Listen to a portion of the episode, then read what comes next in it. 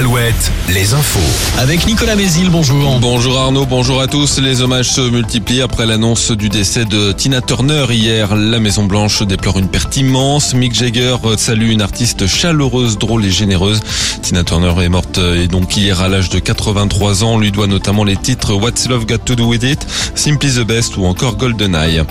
Emmanuel Macron présidera cet après-midi à Roubaix l'hommage aux trois policiers tués dimanche dans le Nord. Leur voiture a été percutée par un autre véhicule venant à contresens et dont le conducteur lui aussi décédé était alcoolisé et drogué.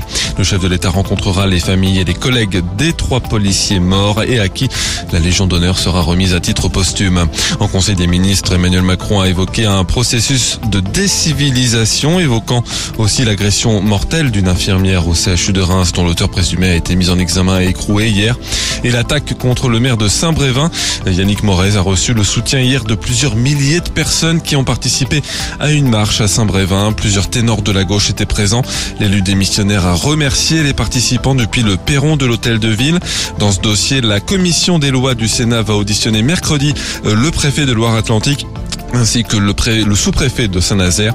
Les sénateurs veulent déterminer quels moyens ont été mis en œuvre face aux menaces et à l'attaque dont Yannick Morez a été la cible. Vous avez jusqu'à ce soir pour déclarer vos revenus en ligne si vous habitez l'un des départements numérotés de 1 à 19. Ça concerne notamment la Charente et la Charente-Maritime. Les autres départements ont soit jusqu'au 1er juin, soit jusqu'au 8 juin. En basket, duel crucial ce soir pour euh, Cholet qui doit gagner pour se qualifier en demi-finale du championnat élite. C'est le match d'appui des quarts de finale contre les Mets et ça se joue dans leur salle à Levallois. Une place en demi-finale de Pro B est en jeu aussi pour Angers et pour Orléans. Ce soir, les deux équipes euh, disputent la belle des quarts de finale. Les Angevins à Chalon-sur-Saône et les Orléanais à Lille.